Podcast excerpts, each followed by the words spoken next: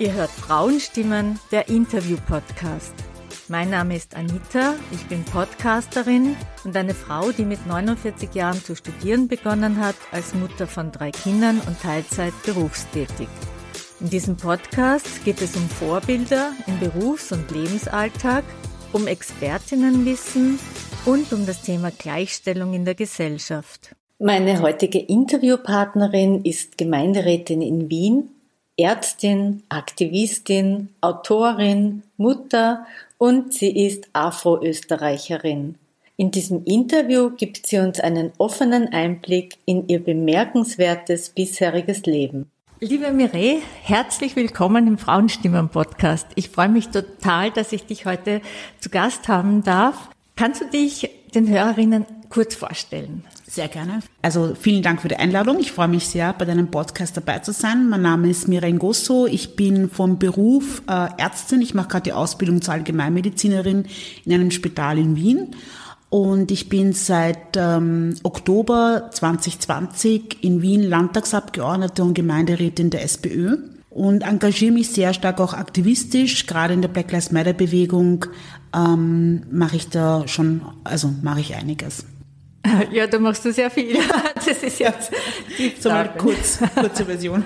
Genau. Nein, dein Werdegang ist außergewöhnlich. Das ist auch der Grund, warum ich dich eingeladen habe. Ich kenne dich ja schon ein bisschen länger durch Radio Orange und du bist mir immer wieder aufgefallen durch deine aktivistischen Einsätze. Aber ich bin mir jetzt erst so richtig bewusst, was du alles geschafft hast. Und ja, darüber plaudern wir heute ein bisschen.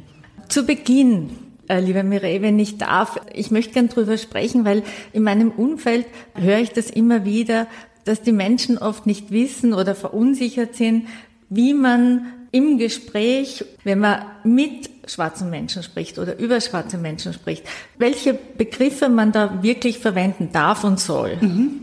Also eigentlich ist der Begriff schwarz absolut in Ordnung, weil das Schwarz bedeutet jetzt nicht nur, bezieht sich jetzt nicht nur auf die Hautfarbe Schwarz, sondern bezieht sich eigentlich, ist ein soziales Konstrukt, kann man sagen, was also ein, ein Wort, das, das schwarze Menschen selbst gewählt haben, wo es jetzt nicht um die Hautfarbe geht, sondern auch darum geht, dass Menschen, die von Rassismus betroffen sind, sozusagen seine Selbstbezeichnung schwarz. Ich hoffe, ich habe mich jetzt gut ausgedrückt, dass man das auch gut verstehen kann. Aber das Wort schwarz, das kann man absolut verwenden. Manche möchten auch sehr gerne Afro-Österreicherin oder Afro-Wienerin. Das stört mich zum Beispiel überhaupt nicht, weil ich immer sehe, dass ich ja doch aus Wien bin. Österreich ist meine Heimat, aber mein Ursprung liegt eben am Kontinent Afrika und deshalb ist Afro-Österreicherin oder Afro-Wienerin auch ein sehr guter Begriff, der sich vor allem auch in Deutschland mit Afrodeutsch schon sehr etabliert hat und ich wünsche mir das auch, dass es auch in Österreich sich so etabliert. Und wie man noch nennen kann, ist gerade bei Menschen mit Migrationsbiografie kann man auch sagen People of Color. Das bedeutet, das sind Menschen, die von Rassismus betroffen sind. Genau, das sind so die Bezeichnungen, die man verwenden kann. Mhm. Also die Begriffe haben auch eine Bedeutung. Sie haben eine Bedeutung, absolut. Und äh, ich finde schade oder ich oder sagen wir so, ich versuche das jetzt auch immer mehr in meinen Gesprächen und wenn ich unterwegs bin, den Leuten das auch zu erklären, ja, mhm. äh, weil ich glaube, dass es wichtig ist, dass man nicht nur Wörter verwendet, sondern man muss die Worte so verwenden, dass sie wirklich auch jeder versteht und jeder. Und deshalb finde ich es umso wichtiger, dass man auch immer wieder fragt. Äh, Fragen ist kein Problem, dass man fragt, okay, wie soll man den schwarzen Menschen jetzt nennen zum Beispiel. Ja? Also ich glaube, dass wir durch die Kommunikation zusammenkommen und gerade bei so einem sensiblen Thema denke ich, dass die Kommunikation der Schlüssel ist für ein gutes Zusammenleben und für ein gutes Miteinander. Ich wollte dich jetzt nämlich als zweite Frage fragen, dass ebenfalls im näheren Umfeld vor allem junge Menschen mit dunkler Hautfarbe die Bezeichnung People of Color nicht so gerne mögen. Du hast jetzt gerade gesagt, was die Bezeichnung bedeutet. Wie geht's dir damit oder was sagst du dazu? Also ich sehe mich als schwarz, mhm. als schwarze Person, als schwarzer Mensch. Und ich glaube, äh, dass man Menschen, die einen afrikanischen Hintergrund haben, sagen wir es jetzt so, oder aus einem afrikanischen Kontinent kommen, dass man mit Schwarz absolut richtig liegt und People of Color Menschen nennt, die jetzt vielleicht mit Ursprung Türkei oder Ex-Jugoslawien oder so, dass man dann eher People of Color benutzt als Wort. Aber wenn es jetzt wirklich um Menschen geht, die einen Ursprung äh, am afrikanischen Kontinent haben, dass man dann schwarz sagt. Das heißt, dann wäre eigentlich der Begriff falsch gewählt, wenn man den für schwarze Menschen nimmt. Ja? Genau. Mhm, sehr gut zu wissen. Vielen Dank. Gut, aber jetzt zu dir. Du hast es selber schon gesagt, du kommst aus. Also ich bin geboren in der Demokratischen Republik Kongo. Das befindet sich ähm, genau in Zentralafrika. Ähm, am Äquator liegt es. Und die Hauptstadt ist Kinshasa. Mhm. Es war früher eine belgische Kolonie und deshalb ist die Amtssprache auch in Kongo äh, Französisch. Aber du warst zu klein, also Französisch wirst du wahrscheinlich. Oh ja, ich spreche zu Hause Französisch mit meinen Eltern. Mhm. Ähm, das haben wir eigentlich immer beibehalten. Auch bei meinem Sohn habe ich das so beibehalten, dass ähm, ich mit, also ich bin die Deutschperson, aber mein Mann zum Beispiel ist die Französischperson und spricht mit unserem Sohn Französisch und ich bin auch zu Hause ähm, auf Französisch, also mit Französisch groß geworden. Also du verstehst die beiden dann auch. Genau. Was wichtig ist. Es ist keine Geheimsprache. Sehr gut. Du bist eben mit vier Jahren nach Österreich gekommen und du hast zu Beginn im Flüchtlingslager Dreiskirchen gelebt. Ich habe das Gefühl, ich bin mir nicht sicher, ob die Menschen dort gut aufgehoben sind und sich wohlfühlen. Und jetzt möchte ich dich gern fragen, was aus dieser Zeit beeinflusst dich im heutigen Handeln? Ähm, es war ja so, dass mein Vater, der hat in der, also in der Demokratischen Republik Kongo, war mein Vater ein Sozialist damals mit ganz vielen anderen. Und, und sie haben gegen den ähm, Diktator, den damaligen Mobutu, da hieß der Kongo noch Zaire, vielleicht sagt das dann einigen Leuten noch etwas, eben gegen diesen äh, Diktator gekämpft. Und wir mussten dann wirklich in einer Nacht- und Nebelaktion haben wir das Land verlassen und sind dann übers Nachbarland Angola, was drunter liegt, dann nach Österreich gekommen und sind dann gleich am Anfang in Dreskirchen gewesen. Ich kann mich leider Gottes an diese Zeit gar nicht erinnern. Also meine Erinnerungen fangen wirklich erst in Wien an, weil wir circa nach einem Jahr oder so dann schon nach Wien gezogen sind. Ich bin meinen Eltern, also ich bin extrem stolz auf meine Eltern, weil sie doch einen sehr harten Weg gegangen sind, dass man da sein Land verlassen muss. Also plötzlich das Land verlassen muss, alles, zurücklässt. alles zurücklassen mhm. muss, in ein Land gehen muss, wo man die Sprache nicht kann, wo man sich nicht auskennt, ähm, dass ich extrem stolz auf sie bin und ähm, ihnen auch sehr dankbar bin, dass sie diesen Weg gegangen sind, mich mitgenommen haben.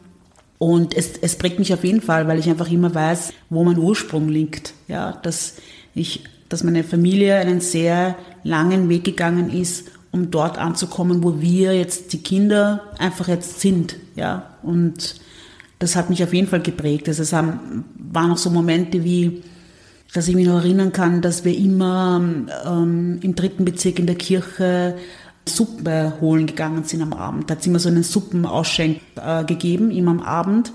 Und da weiß ich noch, dass meine Eltern immer hingegangen sind und wir uns eine Suppe geholt haben, also gegessen haben und dann heimgegangen sind.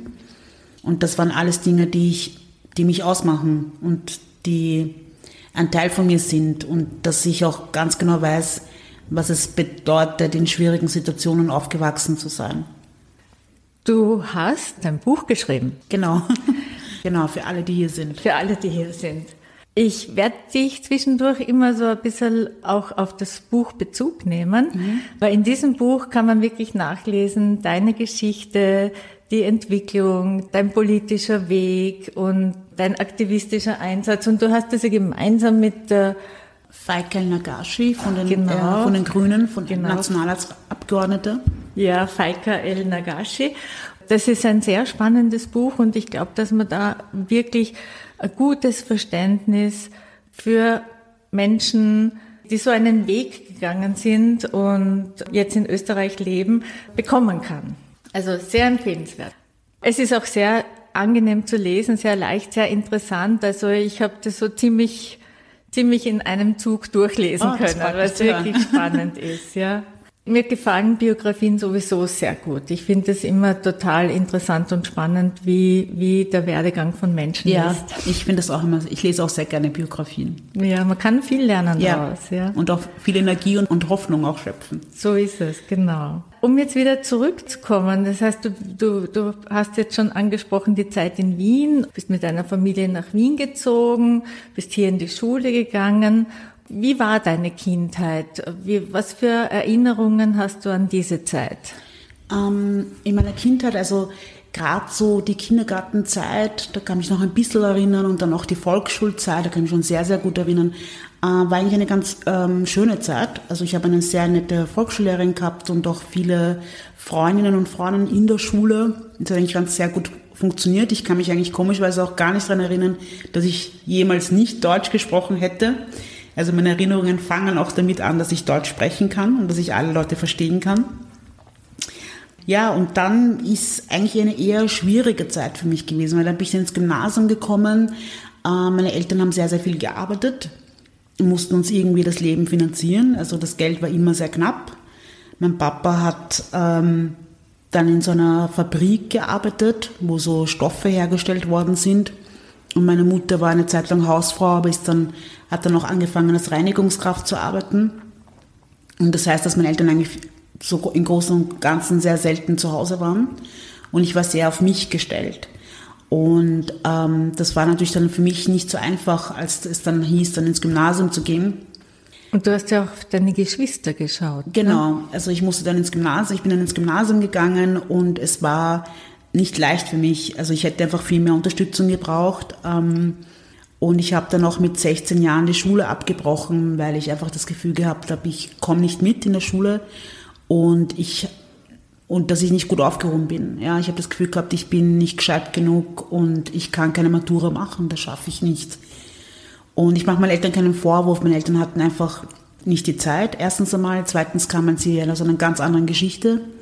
Und Beispiel das Schulsystem ist in Kongo ganz anders wie das Schulsystem hier in Österreich.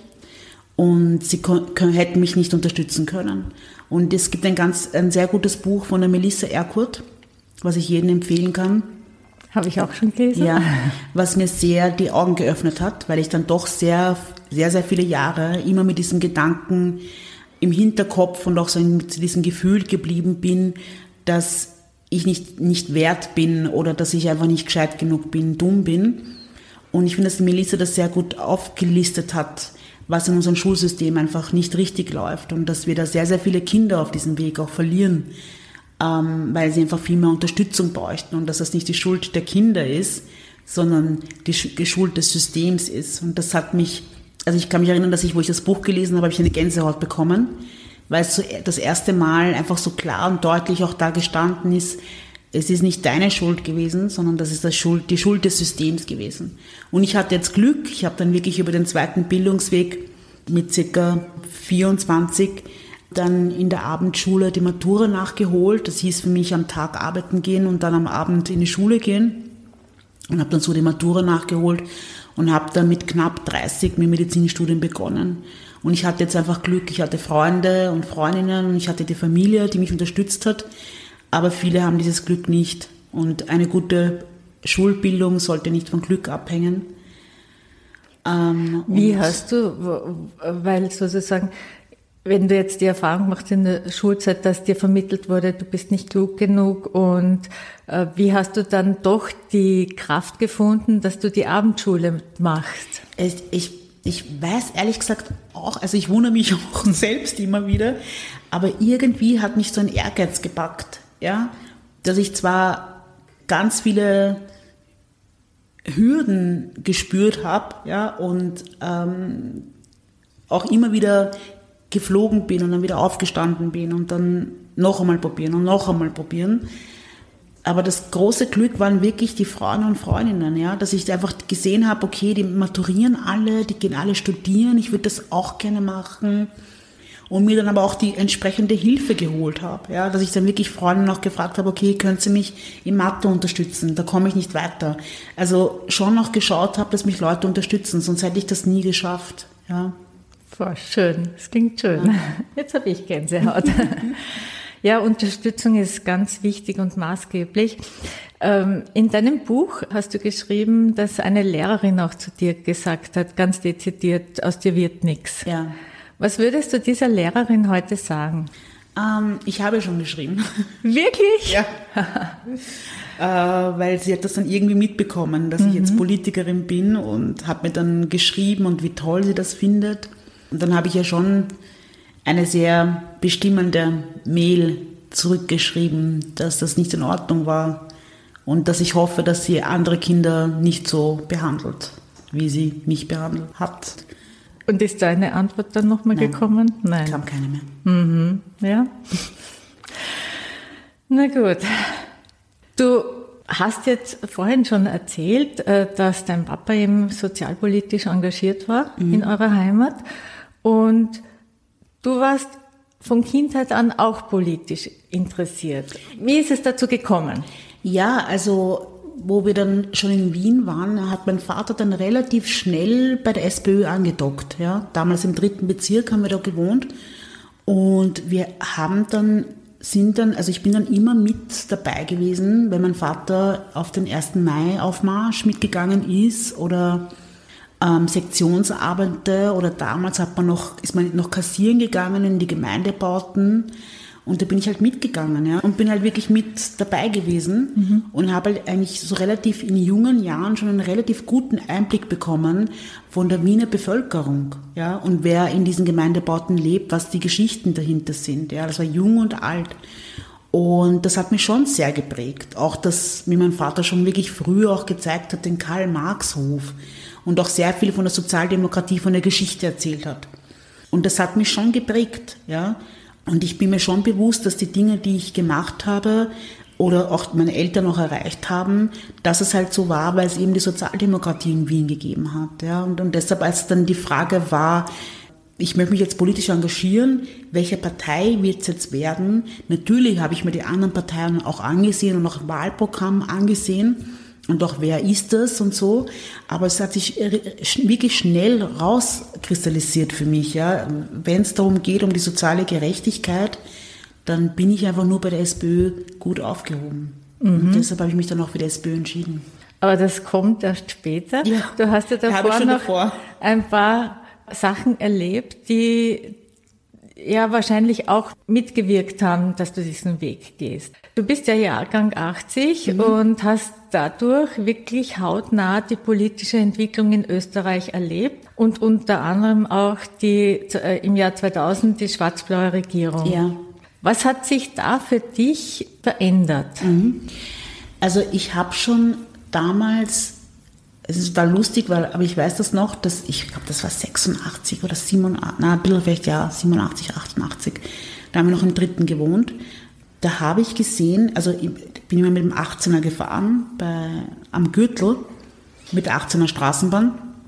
Und da habe ich immer ein Plakat gesehen vom Jörg Haider damals, noch ganz jung, äh, in Tracht und lächelnd, ja, dieses Plakat. Und ich bin da immer mit meiner Mutter vorbeigefahren mit der Straßenbahn und habe immer meiner Mutter gesagt, ja, der, das, also, das, mit dieser Mann, das, also, der lächelt so schön und so, ja. Und meine, ich kann mich noch in das Gesicht von meiner Mutter hat sich immer so verzogen, so irgendwie, äh, bis ich dann viele Jahre später verstanden habe, warum sich ihr Gesicht immer verzogen hat, wenn ich das gesagt habe. Weil sie natürlich da schon gemerkt hat, dass sich was verändert in Österreich. Und gerade in den 90er Jahren habe ich dann auch angefangen, habe ich dann auch gespürt. Ja, also ich habe es gespürt durch meine Eltern, weil ich es gesehen habe und gehört habe, was sie, was sie halt mit Freunden und Freundinnen reden. Weil das eine Zeit war, wo gerade schwarze Menschen sehr stark diffamiert worden sind. Also es war die Zeit, wo du die Kronenzeitung aufgeschlagen hast und wirklich jede Woche, zumindest einmal in der Woche drinnen gestanden ist, dass schwarze Männer Drogen verkaufen und schwarze Frauen mit Prostitution gleichgesetzt wird. Ähm, und das hat, also das hat in der Community und auch bei meinen Eltern und ihren Freunden und Freundinnen sehr viel Unruhe hineingebracht, ja, weil sie sich nicht mehr sicher gefühlt haben.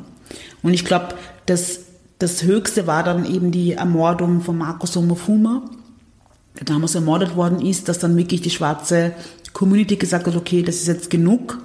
Jetzt gibt es eine große Demonstration dagegen ähm, wo dann auch viele Freunde und Freundinnen, aber auch mit denen ich aufgewachsen bin, dann gesagt haben, sie verlassen das Land, weil sie nicht mehr das Gefühl haben, sie sind hier sicher oder dass sie irgendwie Chancen hier hätten. So arg war das? Ja, so schlimm war das. Und das waren wirklich Leute, die hier studiert haben, also ähm, hier die Schulbildung äh, gemacht haben, Matura gemacht haben und dann gesagt haben, okay, sie gehen jetzt nach London oder nach Paris und machen dann dort weiter mit dem Studium.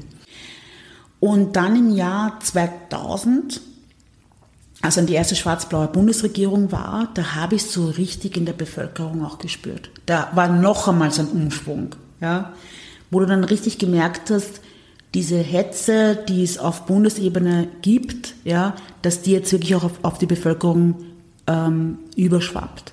Also das sind mir die schrägsten Dinge auch auf der Straße passiert. Oder dass, dass ich auch gehört habe von äh, Frauen mit Kopftuch, dass sie beschimpft worden sind. Also da ist, da ist irgendwie, da sind Türen aufgemacht worden, die sehr schwierig sind, sie jemals wieder zu schließen. Ja, da hat es Wahlplakate gegeben, daheim statt Islam und so weiter. Das war genau diese mhm. Zeit. Und das war auch diese Zeit, wo ich mir gedacht habe, okay, ich würde mich eigentlich gerne politisch engagieren und ich möchte dazu beitragen, dass sich das ändert. Ja. Das war dann 2010. Genau, 2010. Es hat dann doch nochmal zwei, zehn Jahre gedauert, mhm. bis ich dann wirklich diesen Mut gehabt habe, ähm, in die Politik zu gehen. Aber da war das so das erste Mal, wo so der richtig der Gedanke auch so richtig da war. Gab es da einen Auslöser oder? Ja, das war diese Bundesregierung. Die hat mir Angst gemacht. Also diese Schüssel und Haider damals, das hat mir Angst gemacht und ich glaube, wir haben uns das als Familie auch nie gedacht, dass es so weit kommen könnte. Du hast ja vorher über Jörg Haider gesprochen, dass er da so von den Plakaten gelächelt hat. Es gibt dann noch ein Erlebnis mit ihm. Ja, absolut. Also ich bin damals in Wiener Neustadt in die Schule gegangen und äh, wir haben dann irgendwie als Klasse gehört, eben, dass der Jörg Haider am Hauptplatz eine Rede hält. Und haben gesagt, ja, als Klasse, wir gehen alle gemeinsam dorthin und waren dann halt dort und er hat halt die ganze Zeit, also immer wieder halt äh, ganz rassistische Aussagen getätigt und die Leute haben halt alle geschrien und super und und wir als Klasse, das war wirklich total nett eigentlich jetzt im Nachhinein betrachtet, hat die ganze Klasse halt immer wieder Buh geschrien, ja, als diese rassistischen Aussagen kamen. Und dann irgendwann mal hat es ihm gereicht. Und er hat dann halt äh, ins Mikrofon gesagt so, na die Dame in Schwarz äh, braucht gar nicht Buh schreien, die soll lieber froh sein, dass sie hier in Österreich leben darf. So.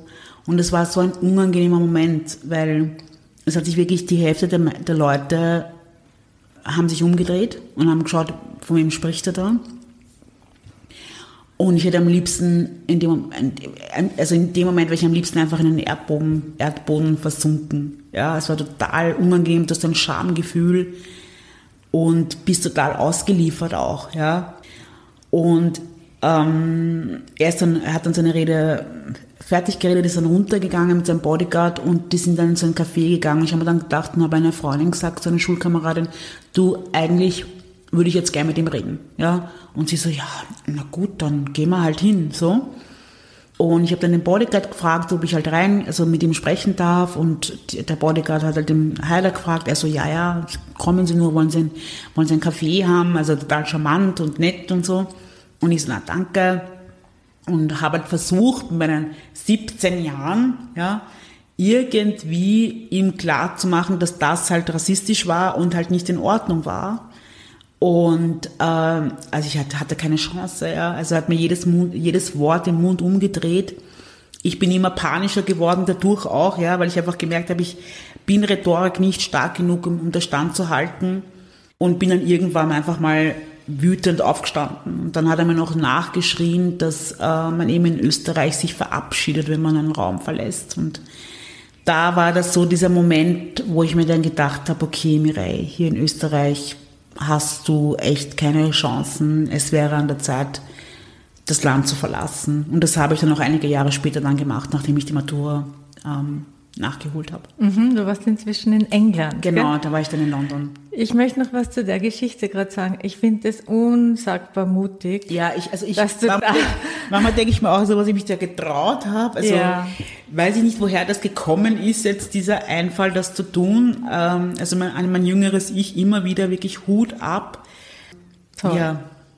Ja, und du bist dann nach England gegangen und dann, das steht auch im Buch, das finde ich so spannend, Erzähl du, was du dir dort gedacht hast. Ja, also es war total schön einerseits in, in London zu sein, ja, weil ich endlich einmal äh, das Gefühl gehabt habe, ich konnte durchatmen, weil es so viele Menschen gegeben hat, die erstens mal so ausschauen wie ich, Und das jetzt aber nicht nur in niedrigen Positionen unter Anführungszeichen, sondern wirklich als Professoren, Professorinnen, also im normalen Alltag, ja, ob Busfahrerinnen, Busfahrer in der Bank, das sind überall schwarze Leute, ja, also sie sind ein Teil dieser, der Gesellschaft, ja, und das sieht man auch.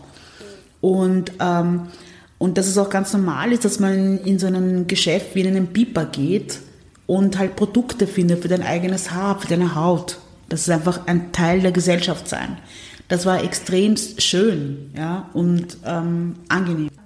Ich bin tatsächlich in den Drogeriemarkt gegangen und ja. habe durchgeschaut. Also ja, weit und breit nichts für schwarze Menschen. Ja, es ist sehr, sehr wenig. Also jetzt der Müller An hat jetzt ein bisschen, ja. ja. der Müller hat jetzt ein bisschen begonnen. Ah, da war ich nicht. Ja, der Müller jetzt seit kurzem. Mhm. Aber sonst der Rest, also da gibt's einfach nichts. Ja. ja. Und das war schon sehr schön und sehr angenehm und ja, und auch ein gutes Gefühl, dass man das Gefühl hat, man ist einfach Teil der Gesellschaft. Aber andererseits habe ich halt wirklich Wien extremst vermisst. Mhm. Ja. Und da habe ich auch für mich irgendwie so verstanden, okay, ich bin Wienerin, ja, und ich möchte nach Hause. Und ja, und vor allem, was du vermisst hast, das finde ich so lustig. Ja, also einfach die banalsten Sachen, vom äh, Knödelessen bis Kaffee trinken, diese Gemütlichkeit von Wien, ja, auch, aber auch die Sauberkeit, das, äh, und wir haben eine extrem, wir leben in einer extrem hohen Qualität, ja, also von Wohnen, äh, bis zum Wasser trinken. Ja, das sind alles Dinge, die in London halt nicht so gut waren, wie sie eben hier sind. Ja. Mhm. Und den Wiener Grand. Ja, genau, absolut. Das war ja. sehr lustig zu lesen. Also wirklich war, das Buch ist, ist so herrlich und gut zu lesen. Ich kann es nur nochmals sehr ans Herzen legen. Jetzt kurz zu deiner politischen Karriere, weil die einfach zu dir dazugehört.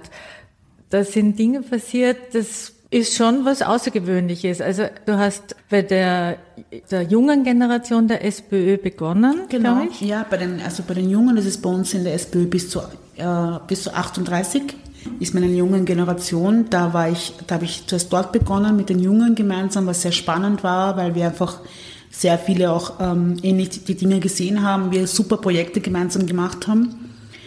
Und dann bin ich so schrittweise hineingerutscht. Ähm, ich war zuerst Bezirksrätin im ersten Bezirk und bin dann äh, Bezirksvorsteher Stellvertreterin geworden, vielleicht für die Zuhörer und Zuhörerinnen, die vielleicht jetzt nicht aus Wien sind. Das ist, kann man sich so vorstellen wie Bürgermeisterin sein von einem Bezirk und davon war ich die Stellvertreterin. Und ähm, dann ging es eh auch schon Schlag auf Schlag, dass eben zwei Jahre später oder ja, zweieinhalb Jahre später bin ich in den Landtag eingezogen und jetzt hier im Landtag äh, mache ich, äh, bin ich für, im Gesundheitsausschuss. Das heißt, alles, gerade auch als Ärztin, ist es natürlich perfekt, dass ich da auch im Gesundheitsausschuss präsent bin und mit dabei bin, mitarbeiten darf. Und ähm, ja, genau. Tolle Karriere, aber das klingt jetzt so leicht oder so einfach. Dir ist ein ganz schöner Wind entgegengeblasen, gell? Ja, natürlich. Also ähm, es ist ja, leider Gottes, ich hoffe, dass sich das ändern wird, halt noch immer noch nicht so üblich. Äh, und äh, das dass es eine schwarze Politikerin genau, gibt. dass es eine schwarze, genau. schwarze Politikerin gibt. Weil du bist die Erste. Also in Wien jetzt ähm, bin ich die Erste in dieser Position, ja. Ähm, aber es gibt auch in Oberösterreich zum Beispiel äh, von den Roten, von der SPÖ in Buchenau, die Beverly Ellen Stinkeder, die auch äh, im Gemeinderat dort ist. Es gibt in ähm, Oberösterreich, in Linz im Landtag, die Marie Hedwig, die war bis jetzt und jetzt ist es die Abena bei den Grünen. Also vereinzelt gibt es schon. Es gibt auch eine, noch, ein, noch eine Bezirksrätin im sechsten Bezirk, die Angela Simoes Kreiner. Ähm, sie ist Bezirksrätin. Also langsam kommt es schon. Ähm, aber jetzt in dieser Position im Landtag in Wien bin ich wirklich tatsächlich die Erste, die das macht. Und ähm, ja, und das, da gibt es natürlich immer Menschen, die das nicht so gut finden und nicht richtig finden. Und ähm, ich glaube, umso wichtiger ist es auch, dass man das aufzeigt. Und ähm, Repräsentation ist einfach wichtig, ja, weil wenn man das sehen kann, dann weiß man auch, dass man das sein kann. Und ich weiß, ähm, als junges Kind, also junges Mädel, wenn ich damals, als ich damals die Arabella Kiesbauer gesehen habe, ja, was das für mich bedeutet hat, im ORF ähm, einfach eine schwarze Frau zu sehen. Und ähm, dass Repräsentation extremst wichtig ist. Man kann sagen, du bist jetzt ein Role Model für Frauen, schwarze Frauen, die in der Politik aktiv sind. Ja, und ich, also ich habe das selbst gar nicht so gesehen. Ich weiß noch, wo ich Bezirksvorsteher, Stellvertreterin geworden bin und meine Mutter mir noch, also schützend mir halt noch gesagt hat, so ja, versuch die Themen Rassismus, Diskriminierung und so eher nicht anzusprechen. Das, du weißt doch, das wird den Leuten nicht gefallen und du wirst sehr viel Gegenwind haben, vielleicht besser auf Gesundheit und halt eher anderen Themen anzusprechen. Und ich aber gar keine andere Wahl hatte, ja, weil ab dem Moment, wo ich diese Position eingenommen habe, einfach so viele schwarze Menschen, aber auch ähm, People of Color, aber genauso auch die weiße Mehrheitsgesellschaft, ganz viele auf mich zugekommen sind und gesagt haben, sie finden das so großartig und sie würden sich auch gerne engagieren, was sie machen können und ähm, dann in dieser Position natürlich man auch gerade wenn man es auch selbst erlebt hat, Diskriminierung und Rassismus, umso wichtiger auch ist, finde ich, dass man es auch anspricht. Ja? Und auch klar sich positioniert und auch klar die Fehler aufzeigt, die Dinge, die halt noch nicht so richtig laufen. Und ich glaube, was wichtig ist für die weiße Mehrheitsgesellschaft ist, dass man das nicht als ein Angriff sieht, weil wir leben ja alle hier gemeinsam in einer, als, als eine Gesellschaft, schwarze Menschen, People of Color und auch weiße Menschen. Und ich glaube, es ist wichtig, dass man das einfach anerkennt zuhört und einfach für sich selbst einfach schaut, was kann ich tun und wie können wir gemeinsam hier als Gesellschaft gut leben. Weil das ist, das sollte unser Ziel sein, sondern jetzt keine Auseinanderdividierung oder irgendeinen Kampf draus machen, sondern dass wir wirklich als Gesellschaft hier gemeinsam leben. Weil sich alle anderen, also ich und ganz, ganz viele schwarze Menschen, auch People of Color, einfach auch als Teil dieser Gesellschaft sehen und auch als Wienerin oder Wiener oder als Österreicherin oder Österreicher. Du bist im ersten Bezirk stellvertretende Bezirksrätin geworden. Genau. Der erste Bezirk ist ja so, würde ich mal sagen, ein sehr konservativer Bezirk. Mhm. Wie, wie haben die Leute reagiert? Eigentlich sehr gut weil der erste Bezirk ja doch sehr international ist. Das darf man nicht vergessen. Es sind sehr viele EU-Bürger und Bürgerinnen. Und generell ist, ist einfach im ersten Bezirk, da sind so viele Menschen unterwegs, Touristen und Touristinnen, ähm, dass es schon ein relativ offener Bezirk ist. Und dass die Menschen eigentlich sehr, sehr, also die Bewohner und Bewohnerinnen größtenteils sehr gut, ähm, das sehr gut gefunden haben und auch sehr viel Zuspruch ähm, auch gekommen ist. Falls es Kritiker gibt, was sagst du deinen Kritikern? Also zuallererst versuche ich das mal nicht so nah an mich ranzulassen und versuche mich natürlich auch zu schützen. Und ich überlege mir natürlich schon sehr genau, welche Kritiker oder Kritikerinnen ich auch das erwidere und bei wem nicht. Ähm, und ich versuche, so gut es geht, einen guten Dialog zu schaffen und eine gute Kommunikation zu schaffen, ähm, was nicht immer einfach ist. Kann ich mir gut vorstellen, aber ich glaube, du hast sicher äh, großes Wirkungspotenzial. Und jetzt ist es genau der richtige Moment, um über deine aktivistische Tätigkeit zu sprechen. Also du hast es vorhin schon erwähnt, die Black Lives Matter Demo. Wie war das damals? Ähm, also die Black Lives Matter Demo, das war ein Wahnsinn. Also es war, ähm, das haben sicherlich viele auch von den Zuhörern und Zuhörerinnen mitbekommen, dass eben George Floyd ermordet worden ist in Amerika und das natürlich und das auch gefilmt worden ist, was dann sehr stark viral gegangen ist in den sozialen Medien. Und ähm, ich habe das auch selbst auch, also ich habe das Video nie bis heute nicht fertig angesehen, sondern wirklich nur kurz hineingeblickt. Also ich war dann in einer kompletten Schockstarre, weil dass man eben einen schwarzen Mann mitten am Tag, am helllichen Tag dass er aufgenommen wird, wie er umgebracht wird, ist so eine furchtbare, also ist einfach so furchtbar mit anzusehen und hat, glaube ich, bei sehr vielen Menschen einfach auch bewirkt, dass man verstanden hat, was es bedeuten kann, schwarz zu sein. Dass es eben bedeuten kann, dass man am Tag umgebracht wird von der Polizei. Und ich war dann ehrlich gesagt ganz lange in einer Schockstarre. Und ich, es war dann ein Freund von mir, ein Kollege, der mir dann der Muktaba, der mich dann ähm, angerufen hat und gesagt hat, okay Mireille, wir müssen irgendwas tun. Also wir können das nicht einfach so auf uns sitzen lassen. Also wir können das nicht so, so undokumentiert oder ja, unkommentiert einfach so belassen. Und hat dann gemeint, wir sollten doch eine Kundgebung machen. Und in dem Moment habe ich mir einfach gedacht, okay, wie viele Leute würden jetzt wirklich kommen, um eine Kundgebung zu Black Lives Matter? Ja? Wenn es 100 Leute sind, dann sind es viele. Und ich sage, okay, gut, ist egal, wir machen es. Aber wir versuchen natürlich jetzt nicht nur auf Amerika, sondern dieser strukturelle Rassismus sieht sich, ist ja auch in Österreich präsent. Auch in Österreich sind ähm, schwarze Männer vorrangig von der Polizei ermordet worden. Und wir versuchen das, den Fokus auf Österreich zu bringen und halt die Problematik von hier aufzuzeigen. Und als wir dann diese Demonstration äh, angemeldet haben, ist es so extrem viral gegangen. Also damit hatten wir überhaupt nicht gerechnet. Und es sind dann wirklich zu dieser Demonstration über 50.000 Menschen gekommen. Und das Schöne war, dass man wirklich bei den 50.000 Menschen, dass es ein schönes Abbild war von Wien bzw. Österreich, weil es sind ja viele Leute auch aus den, ähm, von den umliegenden Bundesländern gekommen dass es einfach so ein schöner Anblick war. Es waren weiße Menschen, es waren schwarze Menschen, es waren People of Color, die wirklich selbst gebastelte Plakate hochgehalten haben und alle miteinander Black Lives Matter geschrien haben. Ja. Und das waren sehr, sehr viele junge Menschen, aber auch ältere Menschen. Mhm. Ja. Und ich habe dann so viele Gespräche auch geführt, wo mir halt ganz, ganz viele gesagt haben, eben, dass sie das das erste Mal so richtig bewusst ist, was Rassismus bedeutet. Ja dass äh, mir viele auch gesagt haben, dass es, sie haben Freunde oder Freundinnen, die schwarz sind und sie möchten nicht, dass es ihnen so geht. Ja.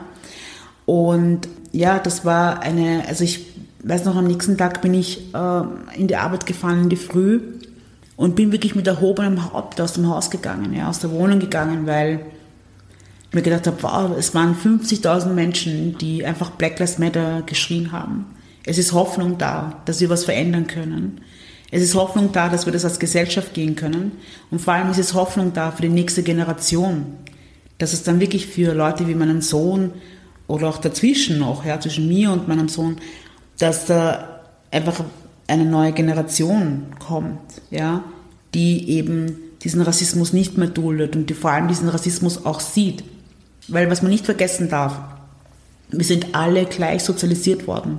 Ich auch. Ich, wir sind alle mit den gleichen Bildern, mit den gleichen Vorurteilen ähm, sozialisiert worden. Und ich glaube, es ist wichtig, das anzuerkennen und auch zu sehen. Ja? Und auch wirklich ein Ally zu sein, dass man sagt, okay, ich bin in dieser Organisation und ich sehe, dass da Dinge nicht richtig laufen. Was kann ich tun? Wie kann ich Türen öffnen? Ja, dass wir wirklich alle, also auch eine Chancengerechtigkeit auch zu schaffen. Was heißt Ally? Ally bedeutet äh, Verbündete zu sein. Ja, also das war wirklich eine gewaltige Solidaritätsbekundung. Ja, absolut. Das war sehr, sehr schön zu sehen. Jetzt gibt's ja noch etwas, was ganz Wichtiges ist, was auch du mit ins Leben gerufen hast, das Black Voices Volksbegehren. Volksbegehren genau.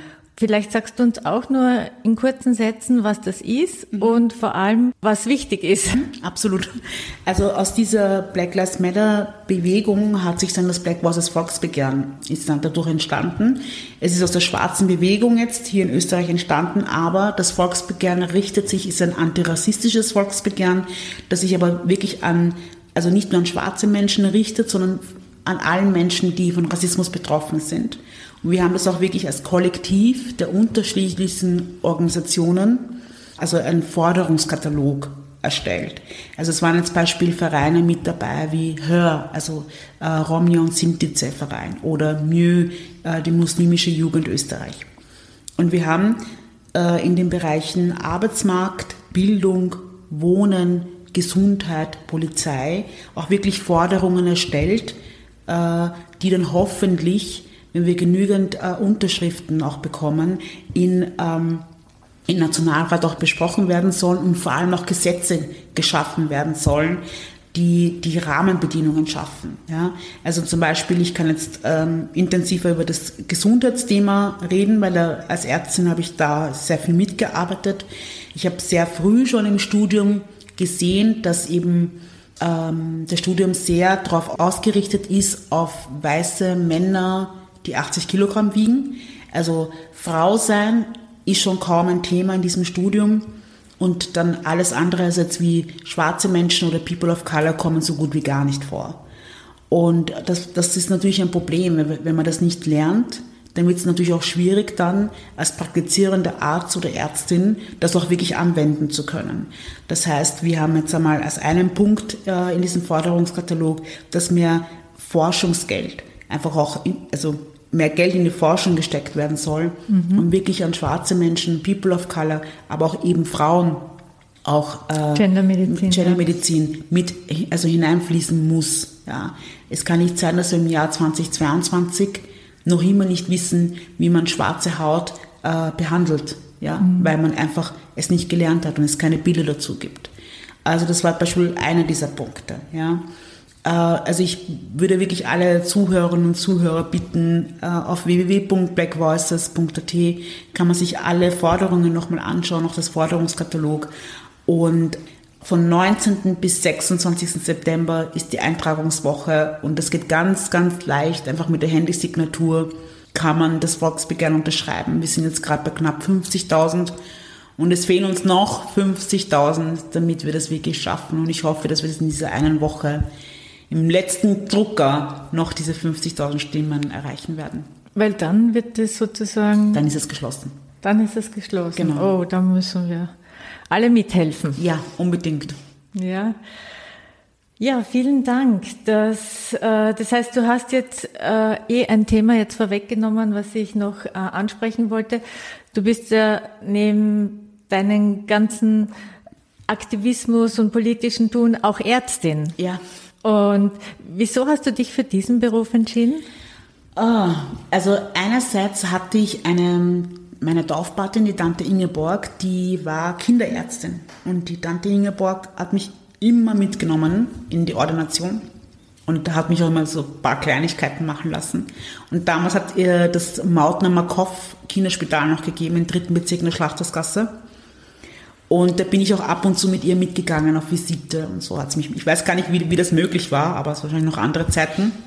Und da durfte ich ab und zu mitgehen und das hat mir sehr, sehr gut gefallen. Und da habe ich mir schon, also schon als Kind schon gedacht, so Kinderärztin, dass mir das ganz gut gefallen würde.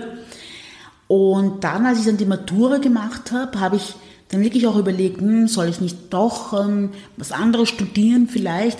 Und haben gedacht, na, ich bin bei Medizin geblieben. Das hat, das, das hat mir schon immer sehr, sehr gut gefallen. Ich arbeite sehr gerne mit Menschen. Ich mag das zu wissen, der oder die Patientin hat das und das und das und das. Okay, was genau kann ich jetzt tun, damit es ihr oder ihm besser geht? Und ich, also ich gehe auch irrsinnig gern in die Arbeit und ich liebe meinen Beruf. Und ich bin wirklich froh, dass ich mich auch dafür entschieden habe, ähm, das Studium doch noch zu machen und dann auch wirklich als Ärztin zu arbeiten. Sehr schön. Und du kannst es eben auch ins politische Leben mit einbringen. Absolut, ja? also ja. Jetzt habe ich noch eine Frage zum politischen Thema. Ich habe nämlich ein Interview gelesen in der Wiener Zeitung im Mai. Da hast du gesagt, dass die Rassismusdebatte die breite Bevölkerung nicht erreicht. Mhm. Dass das eher nur so in kleinen privilegierten Blasen stattfindet. Wie willst du die breite Bevölkerung erreichen? Ich glaube, was, äh, was uns fehlt, ist die Kommunikation und das Zusammenkommen. Und ähm, das beginnt einerseits mit der Sprache ja, dass man die Sprache so wählen muss, dass es wirklich viele Menschen verstehen. Und Rassismus ist eh, auch wie ich es am Anfang schon gesagt habe, Rassismus ist ein sehr sensibles Thema.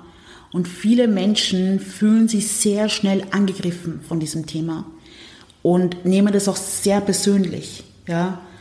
Äh, und ich glaube, dass es wichtig ist, dass man aufeinander zugeht und dass wir versuchen, das auf Augenhöhe und mit Respekt das Thema anzugehen. Und das heißt für mich auch, dass ich eben nicht nur das Thema jetzt hier in Wien oder in meiner Bubble besprechen kann oder soll, sondern eben auch versuche, wenn ich jetzt äh, eher in ländlichen Gegenden unterwegs bin, das dort auch anzusprechen und trotzdem mit den Leuten noch immer zu sprechen. Also ich glaube, es ist wichtig, da eine Kommunikation aufrechtzuerhalten und ein gutes Pendant zu sein, von was die Bundesregierung ist mhm. ja, um das auch irgendwie abzufedern. Ist nicht immer einfach. Nicht einfach. Hast ja. du dir was Großes vorgenommen? Ich denke, wir haben jetzt sehr viele wichtige und tolle Sachen besprochen, die dich betreffen und dein Tun. Und jetzt habe ich noch eine Abschlussfrage. Du selbst konntest dich trotz gewisser Benachteiligung beruflich und sozial behaupten. Du bist Gemeinderätin, du bist Ärztin, du bist Aktivistin, du bist auch Mutter. Ja. Was gibt dir Kraft, das alles zu schaffen? Also auf jeden Fall ähm, sehr gute Gespräche. Ja, also ich bin dann doch sehr viel unterwegs und komme da mit Schulklassen in Kontakt, mit denen ich äh, Gespräche führe, mit den verschiedensten Vereinen. Ähm, ja, und das gibt mir extrem viel Kraft, weil ich davon sehr viel mitnehmen kann, sehr viel Energie auch bekomme und auch immer die Bestätigung bekomme, dass okay, das, was du machst, ist in Ordnung, ist richtig und hat auch seine Berechtigung, ja, weil gerade das Rassismus, wie, wie ich immer wieder auch sage, gefällt halt nicht jedem, ja, das zu hören. Und das hilft mir dann schon auch, ähm, auch immer wieder weiterzumachen und nicht aufzugeben. Und ich finde es einfach auch schön, diese Brücke zu sein zwischen der Zivilgesellschaft und der Politik und die Dinge und die Forderungen und Themen der Zivilgesellschaft in die Politik mit hineinzunehmen. Aber genauso auch umgekehrt, ja. Äh, die wichtigen Player und Playerinnen der Politik auch mit den wichtigen Player und Playerinnen der Zivilgesellschaft zusammenzubringen. Weil ich glaube, dass diese Kommunikation und dieser Austausch halt extrem wichtig ist. Ja. Und natürlich, wenn ich das Gefühl habe, es ist mir jetzt zu viel, und ich kann auch jetzt nicht mehr, dann gehe ich auch ein paar Schritte zurück. Ja, und nehme die Auszeit und sage, okay, jetzt für die nächsten paar Tage oder Wochen jetzt mal nix. Ja, und jetzt schalte ich mal einen Gang runter. Und das Schöne daran ist ja auch, dass eben schon so viele unterschiedliche Stimmen gibt, die über Rassismus und Diskriminierung reden. Es muss nicht immer ich sein, ja. Und man kann dann auch sagen, okay, ähm, kannst du bitte jetzt zu dem Termin gehen, ich schaffe das nicht oder das ist, muss ich nicht hingehen oder so irgendwie. Und ich glaube, es ist wichtig, dass es eben nicht nur eine Stimme gibt, sondern eben viele Stimmen gibt, weil es dann auch einfach oft auch aufzeigt, wie wichtig dieses Team ist. Genau, so ist es. Und jetzt gibt es ja auch die Podcast-Folge, da genau. können sich die Menschen das auch anhören. Ja. Liebe Mireille, herzlichen Dank für Sehr dieses gerne. wirklich bereichernde Interview und äh, ich muss gestehen, ähm, du strahlst da so eine Wärme aus und ich glaube, du, in dir steckt großes Potenzial, hier Veränderung zu bewirken. Dankeschön. So, und jetzt habe ich dir auch vorhin erzählt, gibt's äh, die Unterstützungs- und Würfelfragen. Ja. Die ersten zwei sind die Unterstützungsfragen und zwar, welche Frage soll man sich stellen, wenn man sich für eine Sache aktivistisch einsetzen will? Äh, man sollte sich auf jeden Fall die Frage stellen, was ist meine Leidenschaft? Aktivismus äh, bedeutet sehr viel Kraft und Energie. Und wenn man nicht die Leidenschaft für das Thema hat, wird das anstrengend. Also wichtig ist mal zu fragen, was ist meine Leidenschaft? Was ist mein Thema? Für was brenne ich? Was will ich verändern? Mhm, sehr gut. Und was aus deiner Erfahrung als Aktivistin kann hilfreich für andere sein? Sich nicht entmutigen lassen, unbedingt Verbündete suchen. Verbündete, nicht den Weg alleine zu gehen, sondern wirklich Verbündete suchen, mit denen man gut zusammenarbeiten kann und über, und auch wenn es bedeutet, über Parteigrenzen hinweg zusammenzuarbeiten. Mhm. Das ist vernünftig. Ja, dieses Verbündeten-Thema, das zieht sich eigentlich durch. Also ja. Netzwerken und Verbündete suchen. Absolut. Das alleine ist man schon es halt. Es ist schwierig dann. Ja. ja. Na gut, jetzt sind wir bei den Würfelfragen. Ja. Du darfst äh, dreimal würfeln und äh, zu jedem Mal würfeln stelle ich dir eine Frage. Okay, alles klar. Gut. Zwei. Zwei. Politik.